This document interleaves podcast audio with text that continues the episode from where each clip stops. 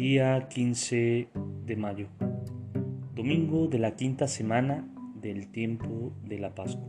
En nombre del Padre, del Hijo y del Espíritu Santo. Amén.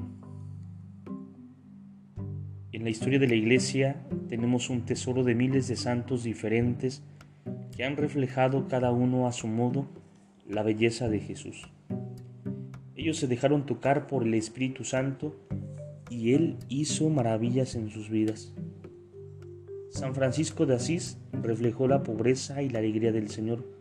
Santa Rita nos mostró la fortaleza y la entrega de Cristo. San Cayetano nos mostró su predilección por los pobres y su preocupación por los que sufren. Por eso, cuando nos ponemos a rezar frente a la imagen de un santo, San José, por ejemplo, en esa imagen simple de José, el Espíritu Santo nos hace descubrir un reflejo de la inmensa ternura de Jesús. Nos hace sentir la caricia de su amor que nos dice, yo estoy a tu lado, yo no te abandono, yo te quiero. Pero cada uno tendría que preguntarse ahora, ¿y yo?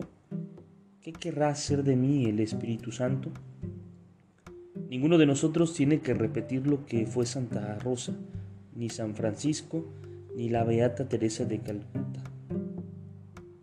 Cada uno llega a ser santo de un modo particular, porque Dios lo ha hecho distinto y el Espíritu Santo quiere poner en tu vida un reflejo de Jesús que no había puesto en los demás. Entreguémonos al Espíritu Santo para que haga su obra.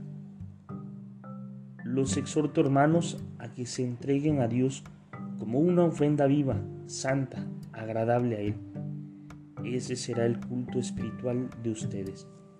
Gloria al Padre, al Hijo y al Espíritu Santo, como era en el principio, ahora y siempre, por los siglos de los siglos.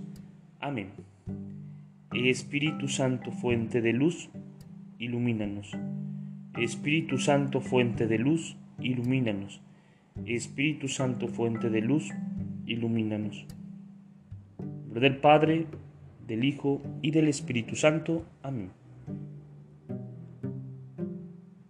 Te saluda el Padre Edgar de la parroquia de San Juan Bautista en Cuitlago, de la diócesis de Córdoba, Veracruz. Saludos y bendiciones a todos ustedes.